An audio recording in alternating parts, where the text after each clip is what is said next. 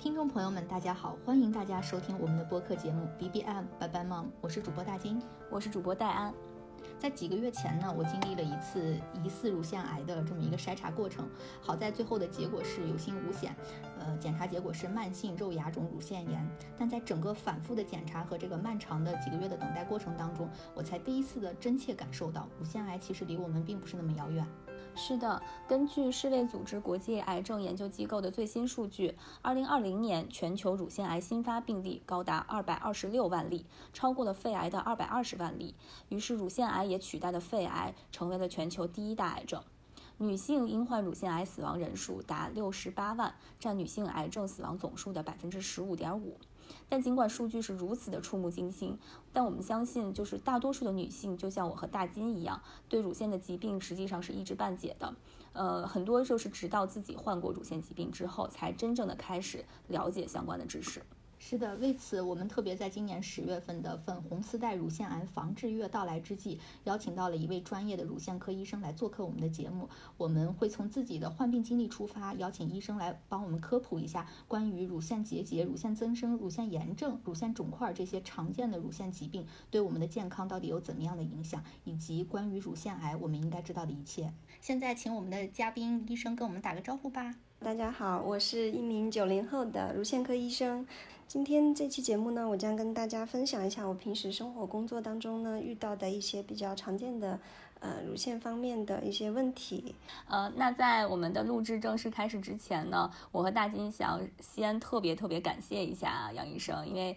呃，他平时的工作本身就已经非常非常的忙了，然后再加上他现在所在的城市可能因为疫情，呃，他之前一直跟我们说可能随时会被去抽调支援，所以他在如此呃紧张的这个工作间隙抽出时间来参加呃我们的节目，我们本身已经非常的感激。然后他前两天发给我们提纲的时候，他写的。整整有十页，然后我跟大金都特别的感动，也特别的震撼，所以，呃，我们在这里想，就是在录制之前，我们就想非常非常的郑重的感谢一下杨医生，谢谢，谢谢，嗯。呃，我们今天的节目大概会分成两个部分。第一个部分呢，就是我和大金会分别分享一下自己患急性乳腺炎和慢性肉芽肿乳腺炎的整个一个患病的经历。然后在这个我们回顾这个患病经历的过程中，我们可能会呃随时向呃杨医生提一些问题，然后请杨医生为我们呃科普一下，就是我们在患病的过程中哪些步骤是可能呃错过了最佳的治疗时期，或者我们有哪些操作是不那么合适的，然后再为大家去。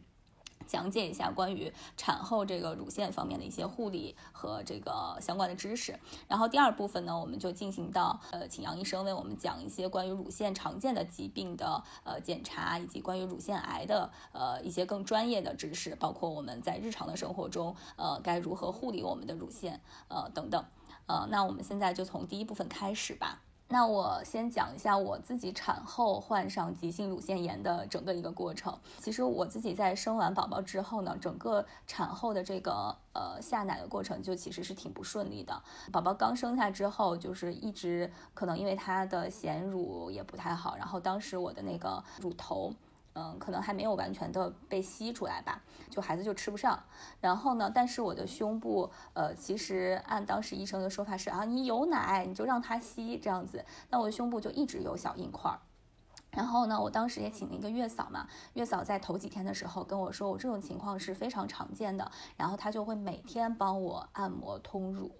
呃，然后我其实当时自己也做了一些功课，就说，呃，通乳加上孩子的频繁吮吸，呃，是可以帮助你的这个哺乳是更加顺利的。但其实我并没有因为这个这种反复的操作而更好，就是我的症状一直在加弱加重，我的那个乳房里面的硬块，嗯。越来越大。刚开始其实一般说那个乳房硬块会在那个腋下，就靠外侧的这个乳房外侧的部位，但我反而是乳房双乳的内侧就都有硬块。但是我自己可能是我是一个那种承受疼痛比较就比较能忍疼的这么一个人，所以我没有觉得特别特别的痛，所以就每天呃呃月嫂都在帮我通乳。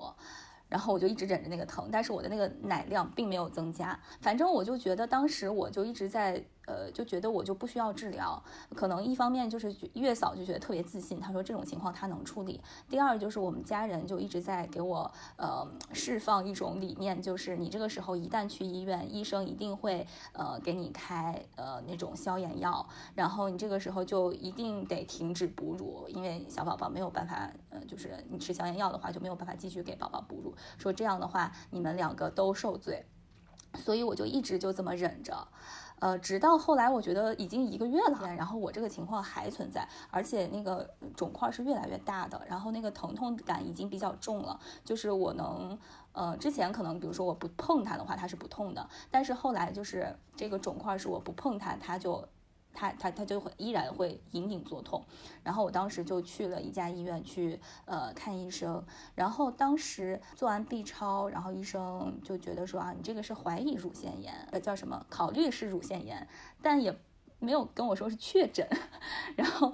他就简单的摸了一下，然后问了一下我基基本的一些情况，开的那个头孢克沃，然后后来。回来说你这个是可以继续哺乳的，但是他跟我说不要再让呃月嫂给我通乳了，他说那个这个可能会加重你的情况，所以我当时就停止了通乳，然后呃通过孩子的吮吸和吃药的方式来呃缓解症状，但是这个呃症状就一直在加重，然后中间还试了很多土办法，就是从网上学的什么冷敷啊、肉敷、热敷啊，然后包括在那个肿痛的地方敷那个包菜、敷土豆片儿，那我觉得当时可能是及时。的是有一种痛感的缓解，但是它并不能消肿。最后我为什么一直拖着这个事儿？因为我就是一直想着等四十二天的时候会有一个产后的那个带着孩子的去复查嘛。然后我也因为疫情，我也不想总去医院，所以我就到四十二天的时候才去，才又去医院去检查。然后当时我的那个产科医生，因为他产科的，我就大概咨询了一下他，他看了一眼，他说不行不行不行，你这个该去哪儿去哪儿，赶紧去乳腺科。呃，他当时给我说了一个词儿，给我吓坏了。他说你这个可能要打开。然后我当时就是一脸懵，我不知道什么叫打开，我当时吓得我觉得可能是要给我切除还是怎么样，就很害怕。我就又马上挂了一个那个乳腺科的号，然后幸好当时还挂上了，而且挂了那个乳腺科的一个呃专家，就是他们一个主任的号，就特别特别幸运，就剩他最后一个号了。然后他当时看我这个情况。他那个表情已经觉得非常的严重了，因为我当时胸前我不是给你发过我那个照片嘛，两个呃胸部内侧就已经是很红很就已经有点发紫了。然后当时那个医生说你不行，你这个马上需要去做一个嗯很很认真的 B 超，然后说我在这里等你。当时已经十一点半了，一般医生都要准备下班了。然后呢，我就去做了这个 B 超。做 B 超的时候，那 B 超大夫也震惊了，他说你这个情况我已经很多年没有见过了。他做 B 超的时候，我那个已经。已经疼麻了，你知道吗？就我本来在家都不敢碰那些伤口，但做 B 超的时候，他必须要稍微的按压什么的。我当时就已经疼到没有感觉，就已经随便了。然后做完之后，因为我当时在哺乳，我还有点溢乳，因为我已经出来一上午了嘛，然后就感觉自己的呃衣服上都湿湿的，我以为是溢乳，结果我就是去洗手间打开衣服一看，是我的那些就是肿块已经因为按压里面的脓已经全部已经流出来了，流出来一部分。哎呀，我当时觉得好心酸呀。后来呢，就是当天下午，呃，这个医生还还还有门诊嘛，然后他就帮我做了穿刺，然后开了一些外敷的药，包括内服的抗生素，呃，而且开了一些中药，就回去要煎服的那种，呃，然后在整个这个过程中，是我停止了暂停了母乳，然后每天通过呃手自己排奶，这样为了防止它进一步的淤堵。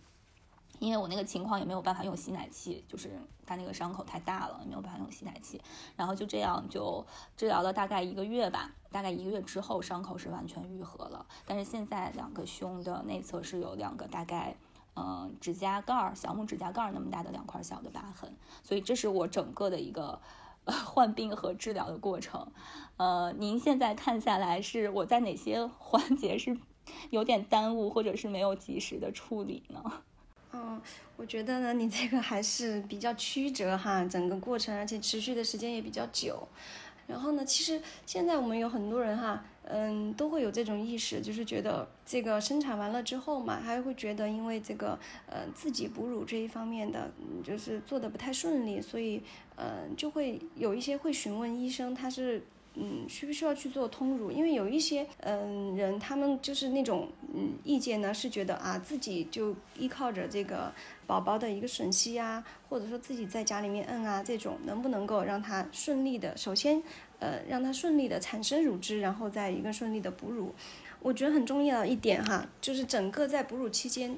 乳汁排出来通畅，这一个这一个因素呢，是平安度过哺乳期的一个重要因素。就有很多的妈妈，她在刚刚生产完了以后呢，嗯，其实刚开始哺乳嘛，会有一个乳房乳头的一个疼痛，因为我们乳头本来就比较脆弱。然后在宝宝在吸吮的时候呢，它就会出现一个疼痛。呃，另外的话呢，有一些人刚刚生产完了之后，她的乳汁分泌量是比较小的。还有一些人可能会有自身的一些情绪紧张啊，这种，嗯，就会出现这种乳汁淤积。那么乳汁淤积了以后呢，慢慢的出现疼痛，呃，有很多这个时候呢，他还没有意识到，呃，但有一些人呢，他也就会去找，比如说找专门的通乳师啊、月嫂啊去给他通，然后通完了之后呢，又发现，哎，怎么持续性的好像老是有硬块儿哈，所以这个的话呢，我觉得吧，通乳是可以的，其实是科学的，但只不过呢，我们要找到一个，嗯，就是比较专业的这种人士，有一些，尤其是有一些就是医学基础在里面的话，会更加的。呃，科学一点，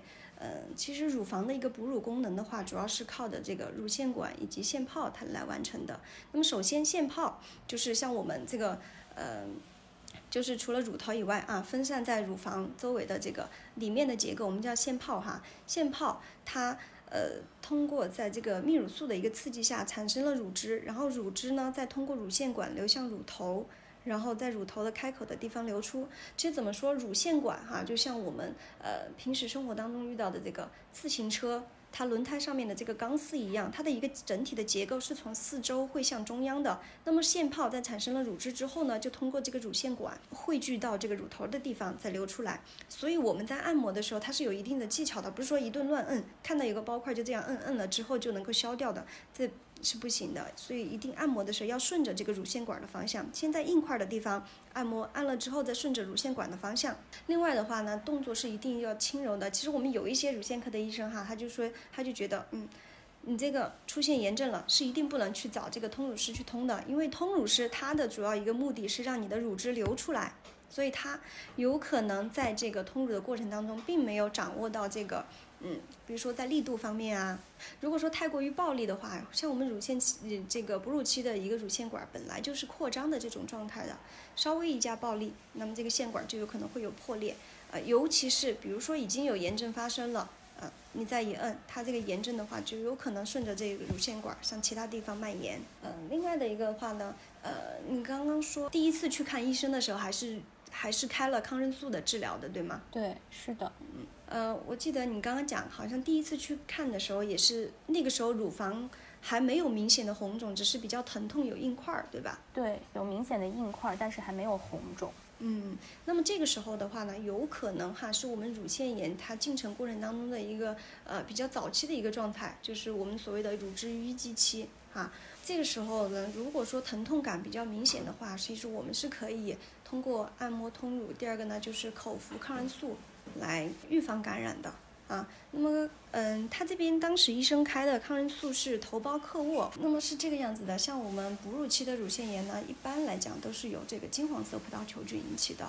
嗯，当然也有一些，比如说表皮葡萄球菌呀，或者是链球菌感染，嗯引起的这一类的细菌呢，都是属于一个革兰氏的阳性球菌。头孢克沃呢，它是属于一个第三代的，嗯。头孢类抗菌素主要是针对像大肠杆菌或者是肺雷克延伯杆菌这一类的革兰氏阴性杆菌，嗯，主要也是用于胃肠道或者是消化道啊。那这样的话，它的抗菌作用会更强一点。而针对引起乳腺炎的革兰氏阳性球菌呢，我们主要还是用到青霉素和第一代的头孢类抗菌素。嗯，比如说我们生活当中比较常见的像阿莫西林呐、氨变西林。还有，嗯，头孢类的话，就是头孢拉定、头孢唑林，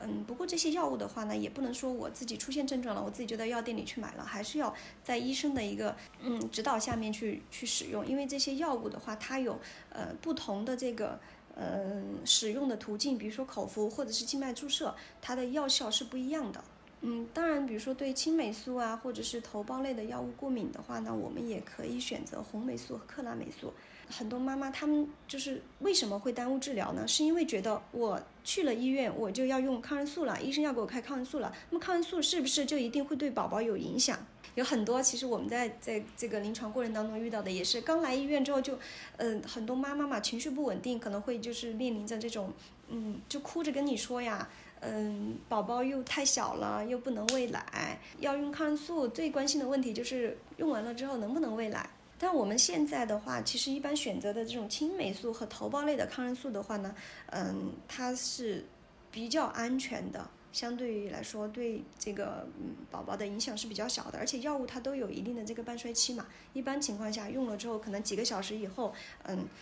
是可以几个小时之后产生的乳汁是可以这个嗯。给宝宝喂的，但是如果哈，嗯，出现也有一些特殊情况，像我们，呃，比如说使用了这种四环素啊，甚至或者是喹诺酮类的这种抗生素的话，这个时候就不能够哺乳了，因为这一类的药物的话，对宝宝的影响就会比较大。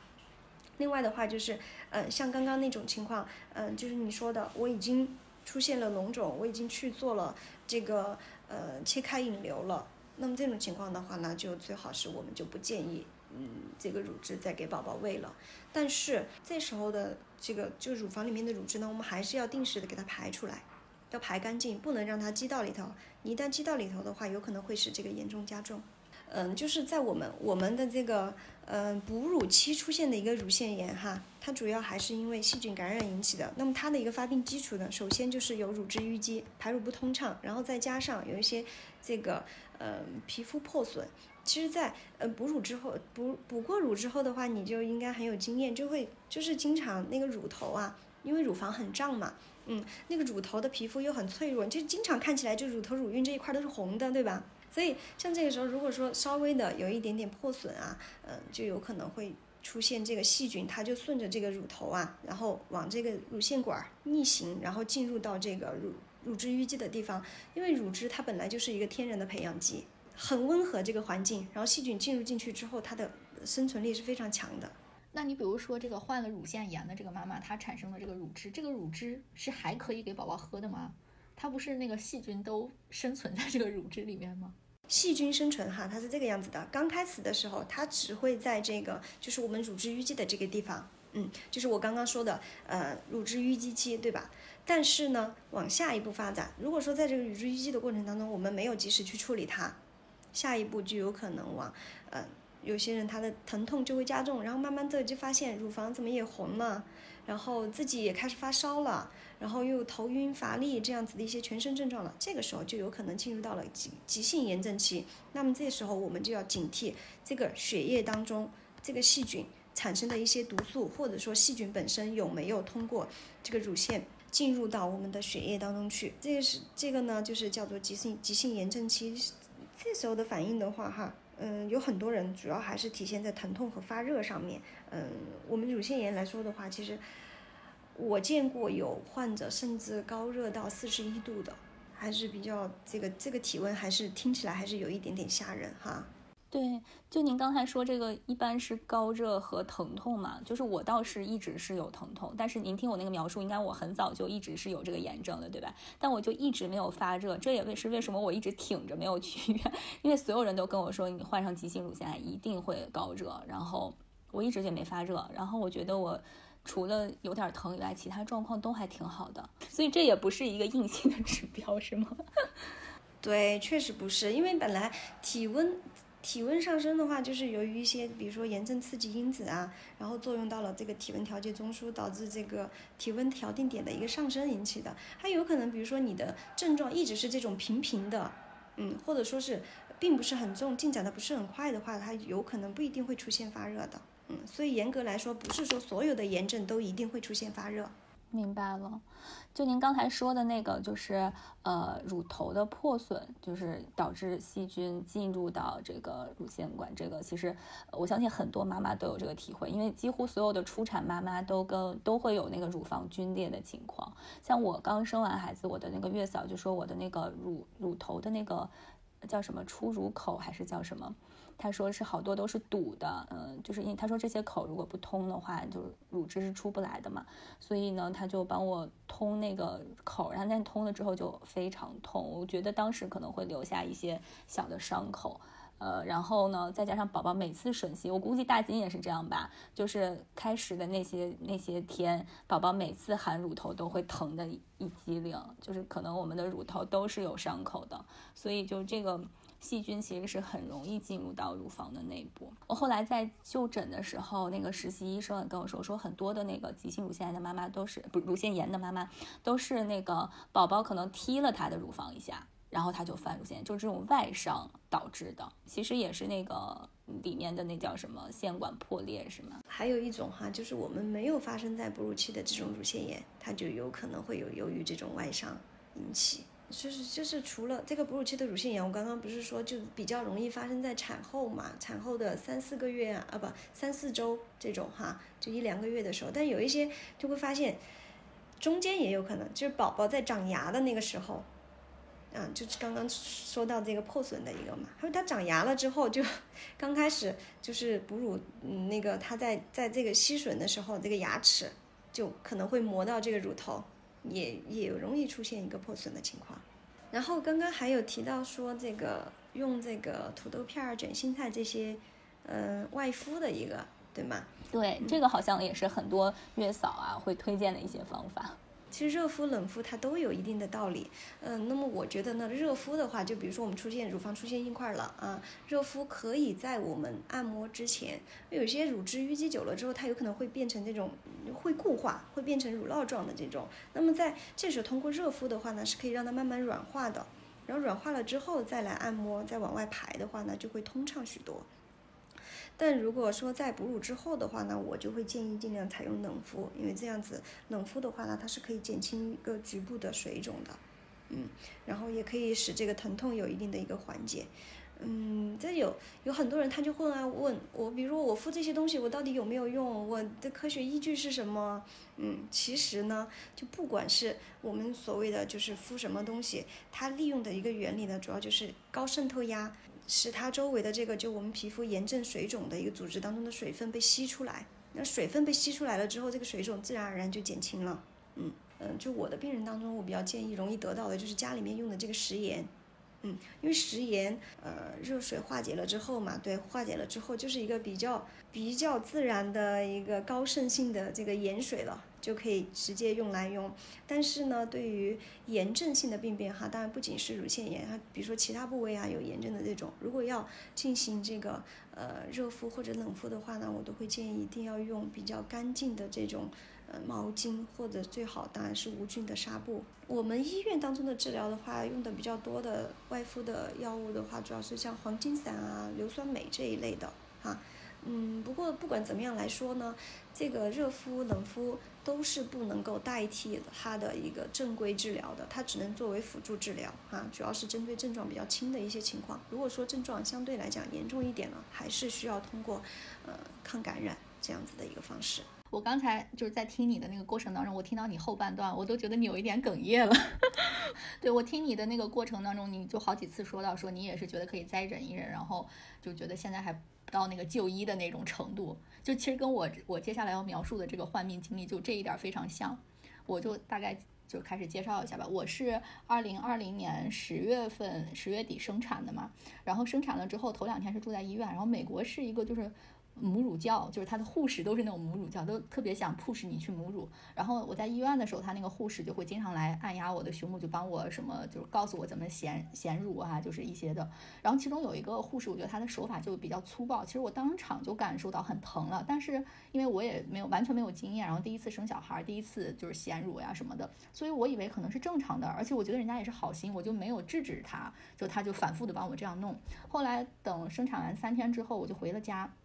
回了家，那个时候就赶上那个生理性胀奶，然后因为我平时其实是有一点那个副乳的，结果当时胀那个胀奶了之后，哎呦我的天，就整个那个腋下就整个都肿起来了，就跟腋下又长了一个小乳房一样那种感觉，就特别夸张，就完全你那个手是没有办法自然垂垂落在那个身体两侧的。然后后来我们那个月嫂看了我这个状况之后，我那个月嫂就就说她她不敢通，她说你你你这个样子就是腋下这种肿成这样，她说你还是请专业的人来通。然后我就当时当天就联系了一个通乳师，那个通乳师就是按道理还像那个杨医生刚才说的，他是就是以前是在国内做护士的，然后后来买来了美国之后就是开始帮大家做通乳，所以他的手法我觉得也比较轻柔。然后后来他在给我通的时候，他就说你这个应该已经受损，就他一摸我那个乳腺管，他说就我。我当时有两个疑惑吧，一个是他一摸说，哎，我觉得你这个乳腺管比一般人的要细。我当时想，哎，这东西能手摸就能摸出来。然后另外一个他一摸，他说你这个已经受损了，你可能最近要频繁的见到我了。后来就果不其然，就在我月子期间，我就请了他八次，然后就每次见到他，就是通完了会好一些，然后那个肿胀也会好一些。但是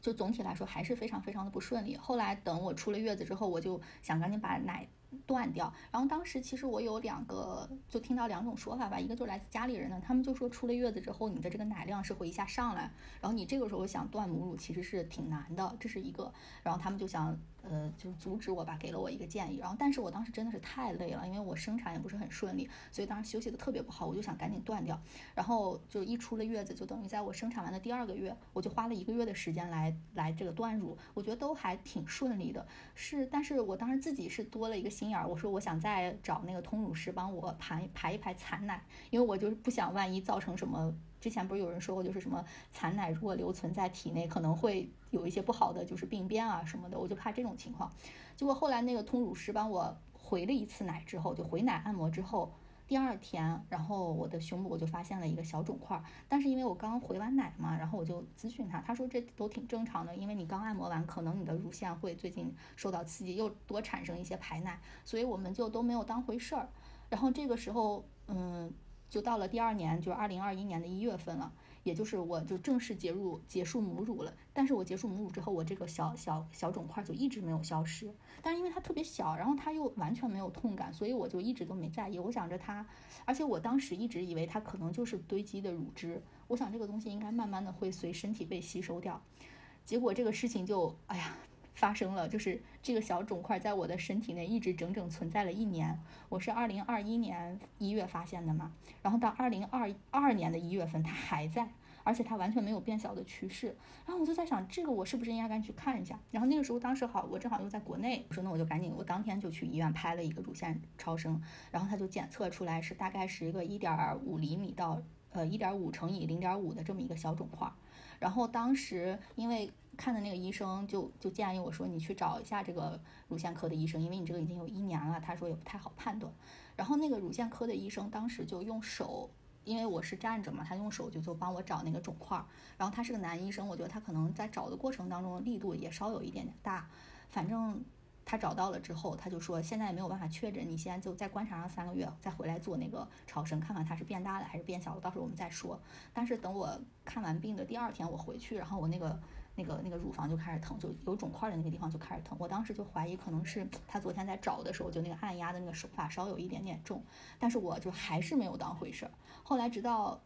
就是二月底，我就回了美国了嘛。然后我有一天就发现，就忽然洗澡的时候就发现我那个小肿块皮肤的表面就已经变紫了，而且是真的是变成了那种橘子皮的那种那种纹路的质感。我原来就也看过类似的这种文字的描述，但我。不懂是什么意思，直到我看到它真的皮肤变成这样，我才觉得哇，这真的是橘子皮。然后我就觉得很害怕嘛，因为之前网络上的一些信息都说，一旦出现这种颜色变紫，然后皮肤这就变成橘子皮的这种，就是乳腺癌的一个一个重要的那个那个征兆。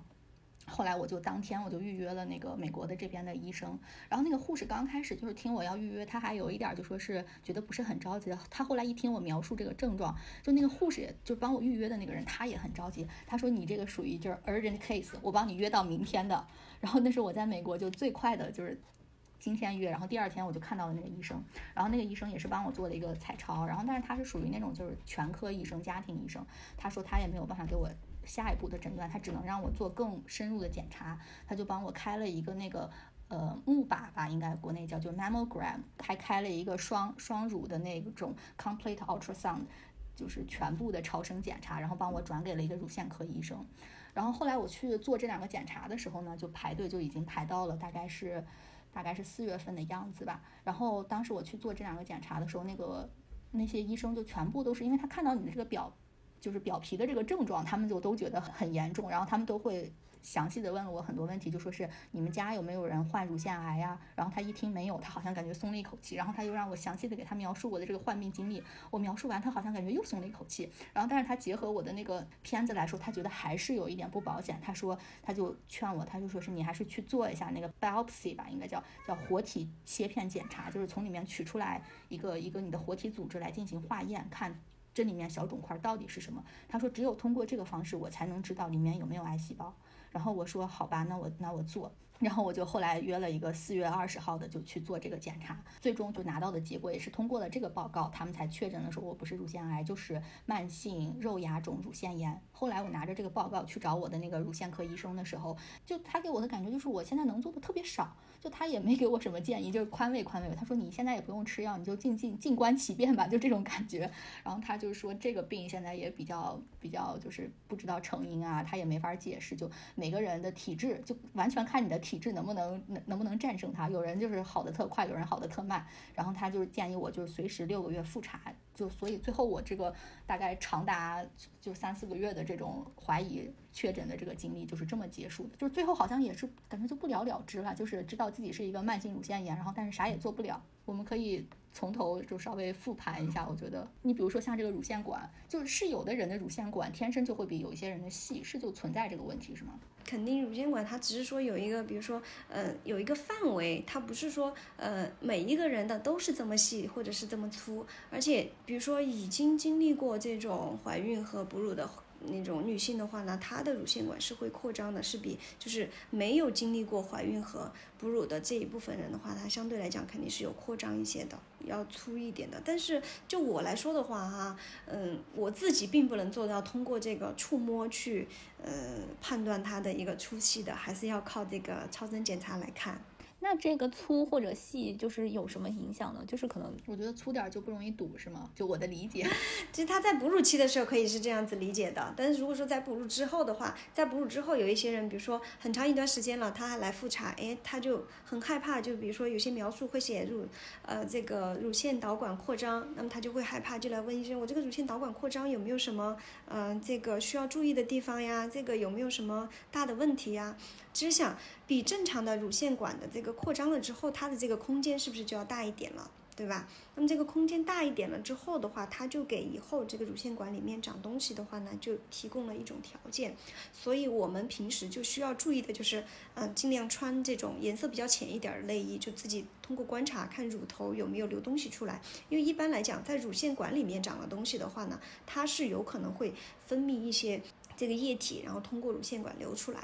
这就是我们平时需要能够做到的。第二个呢，就是不能够去按压它。我之前听过一种说法，就是他说只要你的胸部感觉到疼痛，这个按压的力度其实就已经是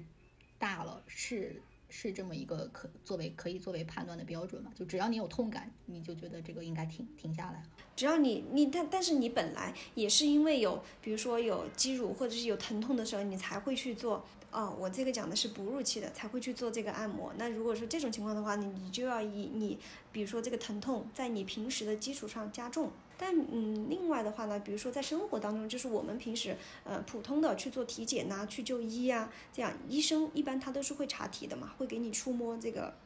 乳腺的腺体组织。这种的话，一般来说有乳腺增生的患者，就是他他的局部的乳腺的腺体有这种增厚的话，那我们去触摸的时候都是会有痛感的。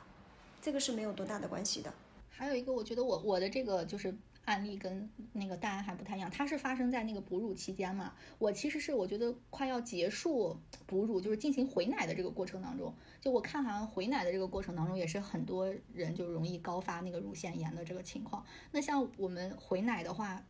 就怎么样才能减少这种情况产生呢？就是科学回奶，因为我看国内好像一直有回奶药这种说法，但是在美国。我之前也咨询过我的医生，他就说啥没有任何药可以给我吃。有很多哈，我们看到的患者，他是整个哺乳期都比较顺利，但是待到要回乳的时候，可能也比如说几天之后他就来了，然后就说自己的乳房疼，然后受不了，得了乳腺炎了。呃，那是因为有很多人，他们比如说听呃家里面人的言论啊，或者其他人的建议啊，就说就觉得，哎，我不哺乳了。有很多人发现我就是不喂奶，对不对？或者说把宝宝跟自己隔开，采用这种方式来回来，大概一个星期或者甚至是更长长一点的时间。其实这个方法呢，并不是非常科学哈。确实，就把这个乳房里面的乳汁排出来，它是会刺激到乳汁的一个分泌。但是回乳的话是不可以突然停止哺乳的，尤其是像这种乳汁分泌量比较大、容易胀奶的这种妈妈。那我们怎么做呢？首先，我们要减少这个排乳的频率。比如说以前我两个小时喂一次，对吧？那么我现在可以减少到四个小时、五个小时，我还是要把它排出来才可以。但是我不能够过多的去按摩它，因为我一按摩一刺激又会刺激它排乳。但在这个基础的上面的话呢，也可以适用的加加这个加一点回来的药，相对安全一点的，就是可以用这个炒麦芽，一般的这种中药店里面都能够买到。嗯，拿回来煮水喝，一天喝几次都是可以的。但是有一些如果说乳汁分泌量确实是比较大的话，哈，嗯，我们也可以适当的加用一些这种回来药。呃，比如说像秀隐婷啊、卡麦角林啊这种，但这类的药物的话，都要一定要慎用啊，因为它是有可能会产生一些像恶心啊、呕吐啊、眩晕，嗯这样的副作用。严重的一些的话，甚至有可能会有这个呃幻觉和精神方面的一个异常。它这些回奶药也都是西药是吗？嗯，就像我刚刚说的这个炒麦芽的话，它不属于西药。然后底下的这种像呃秀隐婷啊、卡麦角林啊，它们是属于西药的，因为它我刚刚说这个泌乳嘛，它主要是通过腺垂体分泌的这个泌乳素来作用到乳腺，它就从这个环节给它切断掉了，我就让这个泌乳的这个激素让它减少了，那我就它就没有作用的。我之前就是大概一个多月以前吧，有一个三十多岁的一个妈妈，她当时那天我值班儿，是一个妇产科的医生给我打电话。然后，说有一个病人，嗯，情况比较严重，然后让过来看一下。她当时过来的时候，我都惊呆了，她整个人就是那种情绪崩溃了，然后哭着过来的哈。然后看到我就一把抓住我，就那种就就跟我说她疼的受不了了。然后我们把衣服给她一打开了之后，我都惊呆了，她的整个乳房就胀得像那种像石头一样，就红的发亮。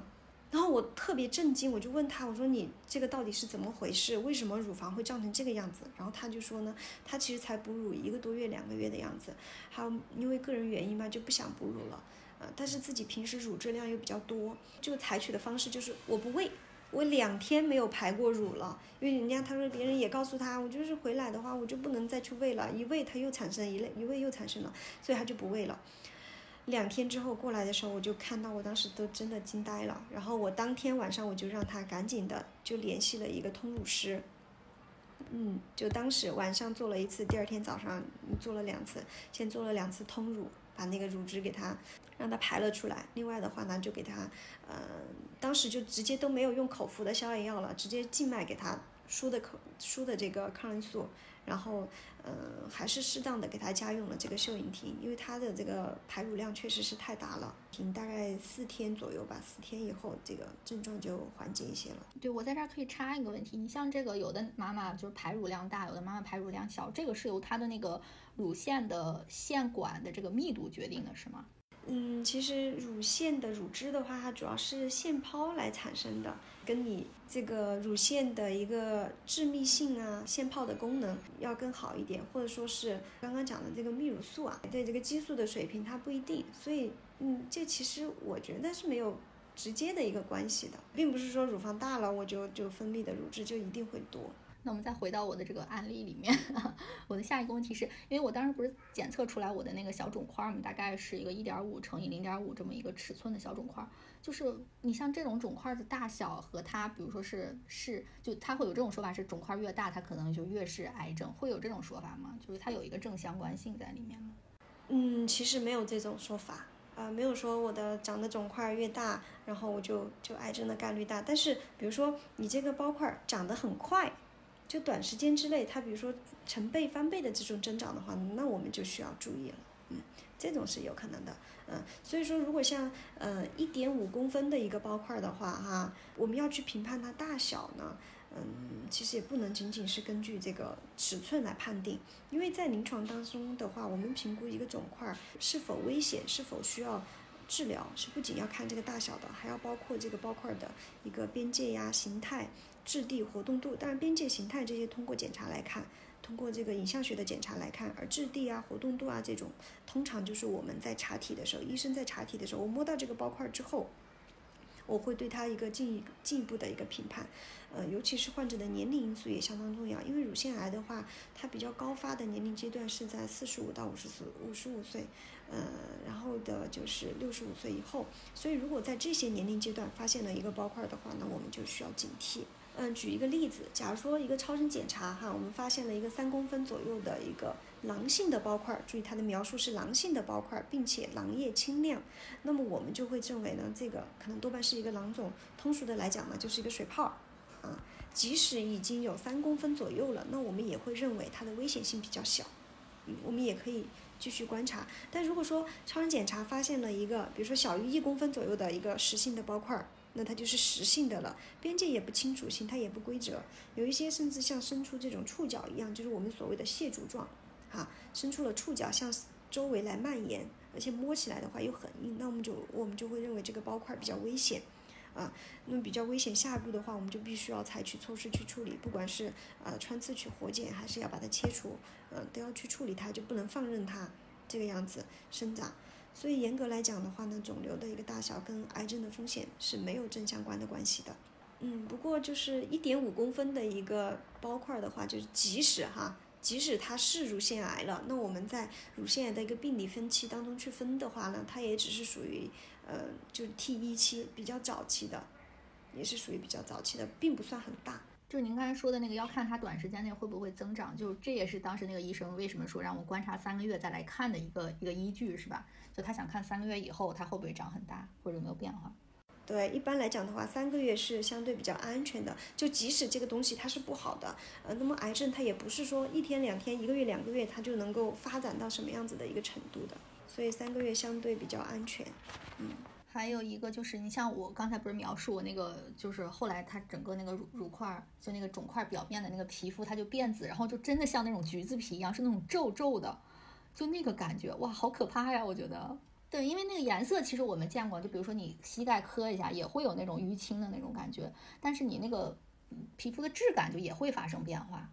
为什么这个橘子皮、橘子这这个橘皮样征是我们乳腺癌比较特有的一个体征呢？就是因为，嗯，在这个得了乳腺癌以后哈，它这个包块的表面的这个皮肤，它乳腺的皮肤是会增厚的。比如说我们普通的一个炎症的时候哈，身体其他部位呃也有可能会出现这种情况，出现炎炎症了以后，就因为这些嗯炎症水肿的组织啊。它阻塞了皮下的一个淋巴管，导致这个皮下淋巴淋巴液的回流障碍，然后出现生皮真皮的水肿。那如果是呃其他的炎症的话呢，就是它表面的皮肤只是说呃出现了一个这个发紫或者是发红的情况，对吧？但是，呃，它不会表现出说这个就是这个毛囊明显的一个凹陷。但是，假如是乳腺癌的话，你想，乳腺癌我刚说它不是说一天两天长起来的，它是一个慢性的过程，对不对？那么，如果说它的皮肤在受到了侵犯以后呢，它的皮肤是会增厚的，就这个包块表面的皮肤增厚。那么一增厚，再加上皮下组织的水肿，表现出来的就是这个毛囊它的凹陷就更加的，嗯，凹陷的就更加明显，所以就出现这种皮。特别粗糙，皮肤表面特别粗糙的这种像橘子皮一样的质感，所以才会说它这个呃乳腺癌，嗯比较独特的一个体征。就一提到橘子橘子皮样改变，那我们就首先想到就乳腺癌。那你像我最后他不是确诊的这个这个慢性肉芽肿乳腺炎，这个杨医生能不能帮我们科普一下这个病？这个病好像现在也挺多的，我了解到。其实慢性乳腺炎的话，哈，我们嗯就我们来讲的话。呃，比较常见的，嗯，我们也叫做一个非哺乳期的乳腺炎，它是分为好几种类型的，有这种浆细胞性乳腺炎啊，还有这种导管扩张症。另外的话呢，就是呃肉芽肿性乳腺炎。我们现在最常见的，就比如说我们呃接诊过的非哺乳期乳腺炎患者当中，可能有百分之八九十都是这个肉芽肿性乳腺炎。现在的话，这个疾病就有点棘手的，就是它的发病原因不太明确，发病原因不明确，我们不能从根源上去呃控制它。呃，但它的特点呢，就是通常发生在像这种五年之内生存生育过的女性，哈，嗯，经常会是以一个乳房疼痛啊、包块儿、呃脓肿为主要的一个症状来的。那我们在对他，比如说有一些呃有脓肿的这种患者的话呢，我们一般想，哎，有脓有脓肿了，会不会有什么感染，对吧？我们就会拿这个脓液去做培养，经常培养出来了之后都是没有细菌感染的。所以他就现在的达成一个共识呢，就是这个肉芽肿性乳腺炎它并不是因为细菌感染引起的。然后主要的表现，就病理学的特征的话，就是像这种非干酪药的坏死，就怎么说呢，有点像结核的这种病理改变，然后和局限在乳腺小叶的一个微脓肿。呃，临床特点呢，主要就是呃病程比较长，有很多人可能都会达到半年一年，嗯，然后很容易复发，嗯，比较难以愈合，并且有一个特点就是治疗效果并不是很好。有一些报道呢，就是说它是属于一种自身免疫性的炎症，嗯，具有这种自愈性，就是你不管它，它也能自己好了。所以在国外的话，尤其是像美国哈，我了解到的就是他们对这种这个疾病，就基本上是采取。不管他的一个态度，就让他自己慢慢好。除非是比较，比如说确实是有严重的这种脓肿形成了，你疼痛就会很重嘛。所以这种的话就可能需要对症处理一下。但是在国内的话，嗯，这个疾病它的发病率越来越高了。然后像我们，嗯，我遇到的患者的话呢，他们的心态就会更倾向于积极治疗，因为就很多人他不能忍受我的乳房就一直有一个包块在这里，我的我的内心受不了，所以。会要呃想着一定要处理，嗯，我们现在最最最基本的一个治疗的话呢，就是用的这个糖皮质激素，它的效果呢相对来讲，嗯，对于消除哈把这个包块缩小，这个效果呢还可以。然后其他呢就是外科的手术啊，或者是反复穿刺抽脓，因为有些它比如说一个比较大的一个包块来了，用这个糖皮质激素慢慢的给它缩小，缩小了以后，你想，比如说小到一公分。两公分左右，这个结节在这里，就像我刚刚说的，我还是忍受不了，我有一个结节，对吧？好，那就只能采取外科的手术，要给它拿掉。但是在这之前呢，我们要告诉他，拿掉了之后还是有可能会有复发，并且，嗯，就是我所经历的患者当中呢，我也觉得这个就是治疗效果哈，嗯，并不是特别好，很多人他还是会存在复发的一个情况。比如说，嗯，我之前遇到有一个病人，他可能已经好了快一年了。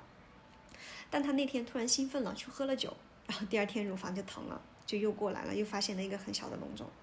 然后再一做病检，就又是这个疾病。我也发现了，因为其实我后来就是四月份他那个化验结果出来之后，我就没有再管它，但是它其实这个肿块就还是一直存在的。我我的感觉就是它那个皮肤现在是没有那个橘子皮的那个那个感觉了，但是它青还就是那块紫还是还是紫的。就是好像比比之前淡了一点点吧，但是我有一个感觉，就是它好像跟你这个情绪也有关系。如果我最近几天比较累，然后或者有点生气，我就会感觉那个地方又有点疼，然后其他时候就好像也就没啥感觉。嗯，反正就是能摸到。是这样，我经历过有一个二十七岁的一个患者，女性，她当时来的时候就是有这个乳房的包块还挺大的，四公分左右，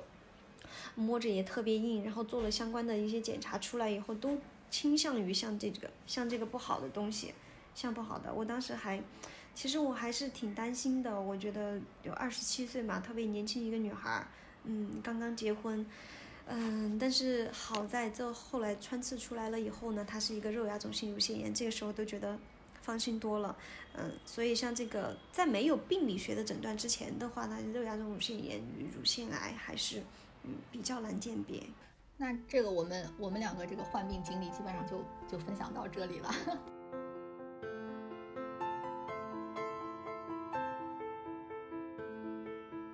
那我们接下来还是想就是系统的向杨医生请教一下，就我们一些常见的一些乳腺疾病吧。像我们就是如果常规每年进行体检的话，然后乳腺超声都是必须要做的嘛。然后我自己的体验就是，可能我二十六七岁的时候，然后呃超声医生会说我有乳腺增生，然后当时说啊没什么事儿。呃，大家都有。然后到我二十八九岁的时候，就会有那种多发的小的结节，然后医生就会说啊，没事儿，每年定期呃就是体检观察就好了。对，然后其实我们也不太清楚这个增生啊、结节啊到底意味着什么。然后包括呃有一些常见的还有乳腺囊肿啊等等呃这些疾病，所以您能稍微大概给我们讲解一下这些常见的乳腺疾病呃对我们的身体健康到底有没有影响，或者它。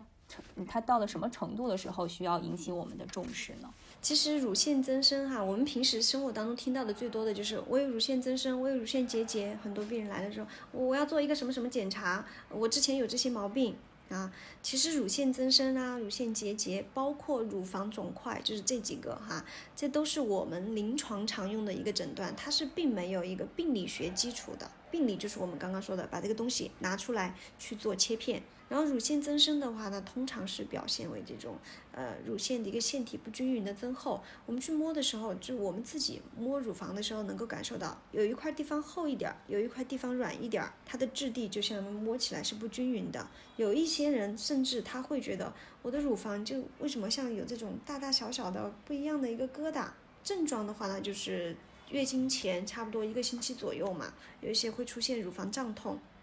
其实刚刚像你说的啊，大家都有这话，其实没有毛病。因为女性多多少少来的话，真的就是这样子，可能百分之九十九、百分之百的女性都有乳腺增生，只不过每一个人呢，她的程度和表现是不一样的。有些我没有什么症状，但有一些人，她因为这个受到这个雌激素水平的影响嘛，就来月经之前这个，所以她的症状就表现的比较严重、比较明显。就我这个胀痛啊，来月经之前胀痛特别明显，但是一旦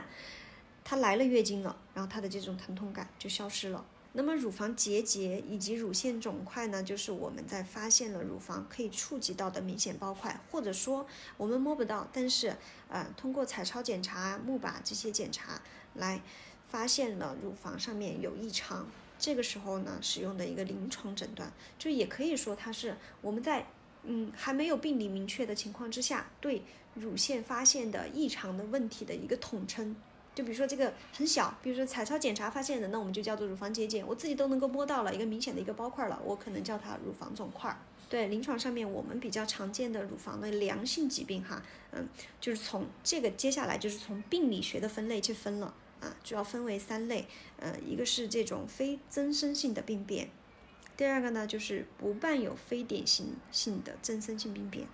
到第三个呢，就是非典型增生了。就这个增生跟前面我们说的啊，乳腺增生这个就不是一个概念了。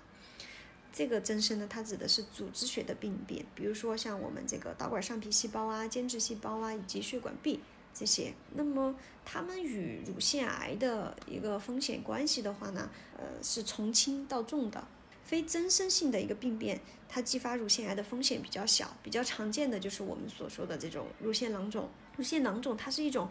充满了液体的一个圆形或者是椭圆形的结构，就像什么？举个例子，这样一个气球啊，里面装了一袋水儿，然后这个东西放在你的乳房或者是其他位置一样，这个就叫做囊肿。嗯，它的结构是这样。那么一般情况下的囊液比较清亮的这种单纯性的囊肿，一般都是不会癌变的。嗯。但是对于囊液比较浑浊，或者是呃伴有这种细微钙化的复杂性囊肿，因为里面就是我们才叫超声检查看到里面的回声是不均匀的，它有一些分隔，呃或者有一些实性的成分，嗯，尤其是有这种乳腺癌家族史，就是家族里面有患乳腺癌或者是其他癌症史的这种情况下呢，我们就要引起足够的一个重视了，像这种就必须要定期的做呃检查，要来观察这个囊肿有没有什么变化。这是第一个，呃，第一类里面的一个疾病。那么第二类里面就不伴有非典型性的增生性病变，它已经是增生性病变了，但是它没有，呃，这个非典型增生，所以这种呢，激发乳腺癌的危险性呢又轻度增加了，是普通人群的一点五到，嗯，二点零倍。常见的疾病，这个我觉得可能很多我们都听说过，纤维腺瘤。嗯，以及硬化性腺病啊，或者导管类乳头这种肿瘤，呃，我觉得应该有听过这个纤维腺瘤这个疾病，对吗？有听过这个。嗯，嗯，因为这个这个疾病呢，它主要就是发生在二十岁到三十岁是个高发年龄这样子的，嗯，一些女孩子，嗯，那么它主要的症状是以单个或者是多个，边界比较清楚，嗯，形态规则，呃，摸起来的话质地稍微比较韧或者是软。然后活动都很大，就摸的有些人来的时候，他给你形容，哎，医生，我摸到我的乳房上面有个包，而这个包很奇怪，到处跑，嗯，他形容的时候是这个样子的啊，以这个包块为主要的一个症状，那这个呢，它的恶变的概率也是非常非常小的，嗯，但是如果说它里面同时含有了囊肿啊、硬化性腺病啊，嗯，这种情况的话呢，就。呃，发生癌乳腺癌的一个危险性就会增加，当然，我们嗯有一些小孩子，就十几岁的这种小孩儿，也会出现纤维腺瘤，并且他们来的时候，嗯，会告诉你他的乳房上面长了一个很大一个包，有可能还会比如占据到了整个二分之一、三分之二的一个乳房。那么这种呢，通常我们叫做幼年型的纤维腺瘤或者巨大的纤维瘤。什么意思呢？就是它里面的细胞，啊，我们通过做这个病理学检查，就发现它这个里面的细胞生长是非常活跃的，所以它长得很快，有可能。在这边我需要提醒的一点呢，就是，呃，有很多人长了结节之后，就会来问你，我通过吃药，我可不可以把这个结节消掉？那纤维腺瘤来说，它唯一有效的治疗方式就是做手术。比如说这个结节，医生通过判断，哎，你这个可能是纤维腺瘤，但是目前的情况还不需要处理，它还没有很大，或者说对你没有什么影响啊，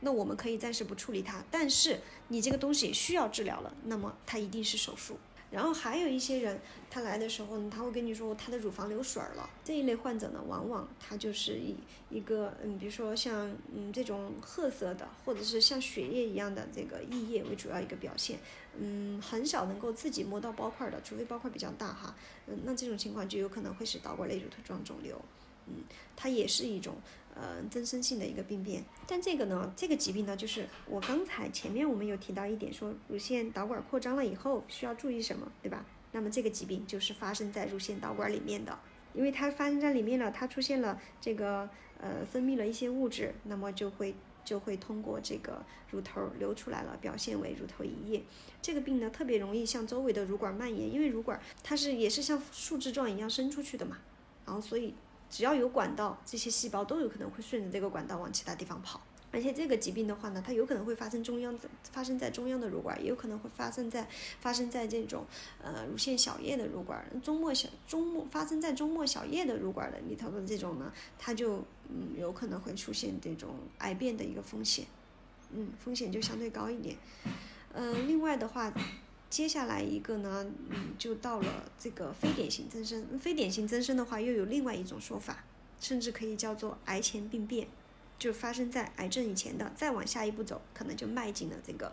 呃，癌症的这个门槛里面了。嗯，那么如果是出现了这种非典型的增生的话呢，我们就这个发生乳腺癌的风险它就会更高了。所以像这种情况呢，就需要及时去处理它了，就要去干预了，不能说我嗯再去观察了。啊，有一些疾病我们的确之前没有听过，这样杨医生大概给我们分了一下类，大家就会比较明确的知道就哪种疾病需要处理。然后其实那个我相信很多女性朋友都。有一个问题就是说，就是我得这些疾病跟我的年龄相关吗？跟我是否呃生育过，以及包括我的生活关系、生活习惯关系大吗？像刚才您和大金其实都提到过，就是比如说您有一个患者，他本来那个慢性乳腺炎已经好了，然后他喝了个酒，然后第二天就又复发了。对，然后或者就是有时候我们比如说情绪真的是呃不太好，然后就会导致这个乳腺有一些疼痛或者肿块，就是这些我们生活。中的哪些因素，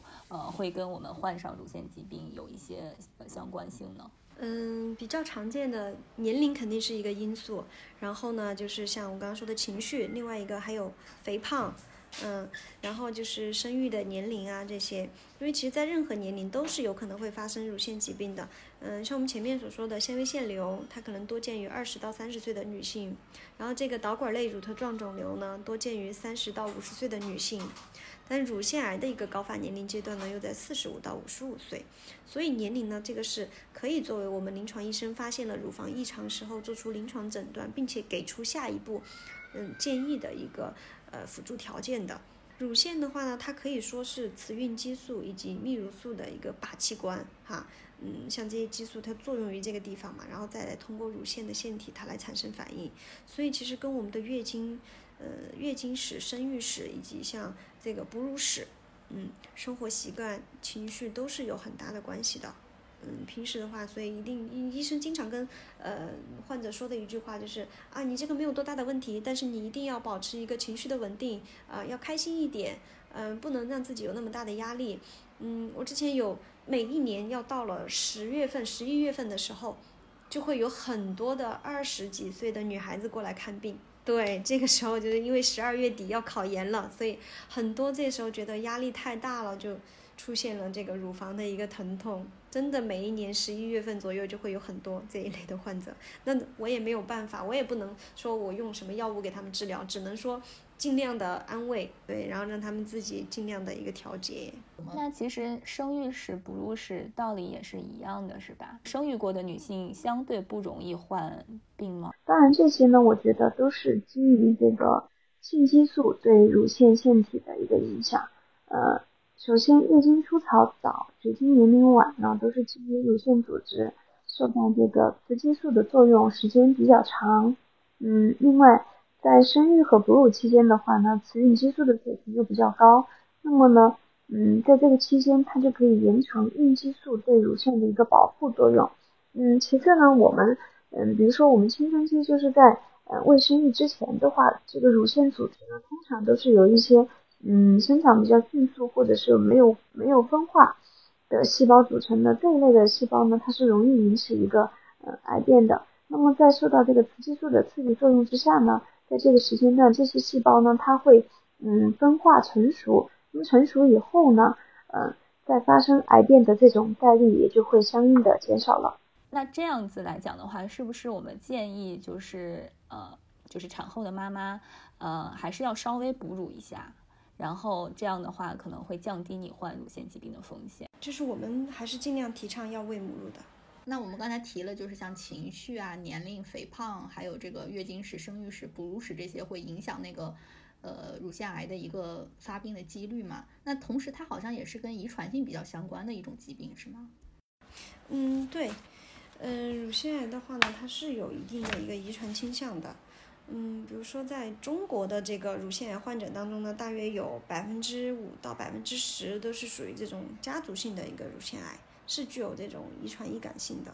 所以现在就是因为我我每年去体检的时候，那个体检机构都会推荐我去做一些相关的基因检测。那么现在这种呃基因检测的技术就是成熟嘛，然后它这个结果多大概率是靠谱的呢？就比方说他的那个结果跟我说我是没有这种就是低风险吧，那我就是是不是我意味着那我患乳腺癌的几率真的就非常非常。的低了呢，就是其实我觉得吧，因为刚刚毕竟也说了，乳就是这种遗传性的乳腺癌，它毕竟只是占的一小部分，嗯，那么说基因检测的话呢，我个人觉得哈，在有家族史的这种女性当中的话，它的意义更大一点。不是说普通人群我，呃，每一个我要去做做这个乳腺方面的相关检查，我都去做一个这个基因检测，嗯，我觉得这种的话，这个并没有多大的意义。可能对于有有这个家族史。有家族史的这一部分的女性的话呢，她去做这个基因检测，比如说，呃，她有直系亲属，像母亲啊，嗯，姐妹或者是女儿已经有患有乳腺癌了，然后并且在他们的基因当中检测出了这种患病基因，那么我再对她的直系亲属去做这个基因检测，然后看有没有携带相应的突变基因，嗯，所以我觉得这这个意义要相对大一点。就普通人群的话，没有没有必要说，我呃你去做检查，我就我就要做个基因检测，或者说你自己本身有呃乳腺方面的相关的一些疾病，比如说刚刚讲的非典型增生呐，嗯，或是包括类乳头状肿瘤啊，伴有不典型的增生啊，像这些的话，那你做，呃，我觉得意义也要大一些。呃，然后之前就是我们做功课的时候也看到过一个叫 Gale 评估模型，这个评估的是什么呢？该模型呢，它主要是对一个乳腺癌，也是就是得乳腺癌的一个患病风险的评估，主要是呃有很多人像五年内啊，就五年内他得乳腺癌的一个概率的一个评估，它是由这个美国国立癌症研究所推荐的，呃，也是在目前临床上面运用的最多的，就最精准、权威的一个乳腺癌评估模型。嗯，因为比较简便、简便快速，并且它是无创的，它不需要说我去做一个什么活这个，嗯，这个活检的一个切片检查，嗯，或者说做穿刺，然后它只需要收集到个体的一些详细的流血病史，就流行病学史，就是我这个病人，比如说啊，这个你嗯不叫不叫做病人哈，一个女性你过来，嗯，过来之后我就问你，询问你一些相关的情况，比如说年龄啊，啊，然后这个呃。月经的一个情况啊，是或者是这个生育的情况啊，以及家族史啊，或者个人以前有没有做过乳房的活检，有没有乳房其他的疾病史，就这些相关的因素，我给它全部都嗯采集起来。采集起来了之后呢，我再带入到这个盖尔模型的计算公式当中去得出这个分值。假如说这个分值它好像我记得好像是小于一点。一点六七吗？小于一点六七的话，就证明啊，你这个人可能患乳腺癌的一个风险比较低。但如果说高于这个分值的话呢，那你可能患有乳腺癌的这个风险，我就会评为高危个体。然后，但是这个模型的话，目前主要是用于西方国家。对于呃其他的一些，比如说中国人来说的话呢，还是需要这种改良的模型，因为毕竟还是有种族啊各方面的差异嘛。还有乳腺，就是呃西方人和中方人，他的中国人他的这个嗯乳腺的一个结构，结构也有也是有差异的。就主要是以腺体分布为主的呀，还是以脂肪型分布为主的呀？是致密型的呀？是疏松型的呀？这些，嗯。嗯，在这一方面是不同的，所以对于中国的这种改良模型的话，目前报道还是比较少的，主要还是针对于西方国家。那你比如说像我们刚才提到的这些高危人群，如果我是高危人群了之后，那我为了预防这个疾病，我可以能做些什么呢？其实我们最主要的，就发现自己是高危个体以后，最重要的就是要去做定期的一个体检。嗯，可能以前我每年做一次检查，对吧？那么我现在我把这个时间缩短了，我可能三个月、半半年去做一次。嗯，主要就是要提高这个早期的一个发现率和诊断率，然后再来，嗯，对它进行进一步的一个治疗，提高它的一个呃治愈率。当然，对一些比如说已经有非典型增生的这种。嗯，增生性的疾病的话，其实要要要及时处理，因为它有到了非典型增生了，就到癌前病变了，就有可能会向原位癌或者是颈润癌这样子发展。嗯，当然也也有一些可以服用，比如说像这个他莫西芬类的药物来治疗，但但是嗯，像这一类的雌激素。呃，竞雌激素竞争的一些药物呢，它毕竟长期服用的话，还是对子宫啊这些方面有一定的影响，所以一般不不太建议说用药物去干预治疗。另外的话，就是我们也能遇到一些病人，呃，他就是来了之后就跟你说啊，我的家族里面谁谁谁谁谁都得了乳腺癌了，那我现在我自己觉得我。嗯，我我害怕，或者说我做了基因检测，我有这个这个基因的嗯一个阳性，那么我就想为了预防我得乳腺癌，我把整个乳房全部给它切除掉。这个安吉丽娜朱莉应该就是这种情况是吧？她好像就是没有确诊，当然她是高危人群，所以她就切掉了。对，嗯，但是其实这个呢，因为嗯怎么说，乳腺的话，它毕竟是一个还是一个美学器官嘛，不是说嗯。任何一个女性，她这个对心理的一个影响还是比较大的。不是说我，嗯，有出现这种情况以后，我就能够接受，同时把两个乳房都给它全部切除掉，不是说每一个人都能够做到这个样子。所以像安吉丽娜·朱莉她那种其实是没有全部切除，是吧？她就是为了预防，然后她是里面部分的。对自己是属于高危人群，她应该就把底把那个腺体全部切除掉。嗯，其实像他这种，因为他没有患病，他比如说他切掉腺体，他的乳头、乳晕这些地方都是可以保留的。但如果说是乳腺癌的话，像这些皮肤、乳头、乳晕这些都是不能够保留的，是要全部切除掉的。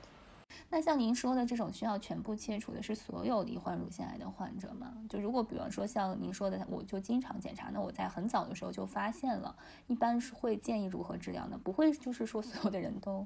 建议他们去切除吧？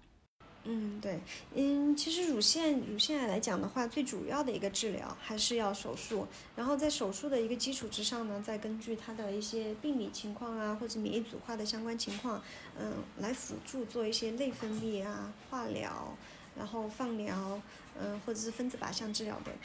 简单的来说，比如说像一期到二期的这种乳腺癌，哈，嗯，这个分期的话，主要它是从一个肿瘤的大小。然后有没有淋巴结的转移？有没有远处？就远处就是所谓的，比如说不在乳腺上面了，也不在腋窝了，就是在呃肺呀、肝呐、骨头啊。还有嗯头颅啊这些地方的一个转移，然后来评判。那么一期、二期呢，相对来讲就是比较早的，可能这个病灶只是局限于乳腺上面，并且包块也比较小。这一类的话呢，我们是直接要选择做手术的。那么手术之后呢，再做一些比如说相应的呃化疗之类的。如果说是像比较小的肿块比较小的这种包块哈，比如说两公分、三公分左右的，特别小啊，并且呢，嗯在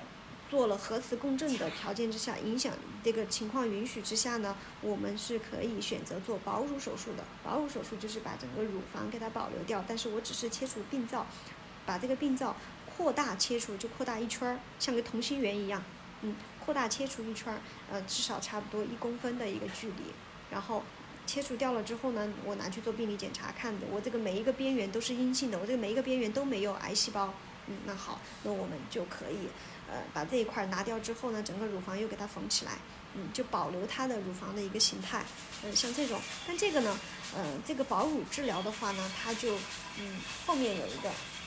是必须要做放疗的，就我做了保乳，我就必须要做放疗，不管我这个病理结果啊，或者是淋巴结转移的情况出来以后是什么样的，我就不考虑其他的因素了。但我只要做了保乳，我就一定要做放疗，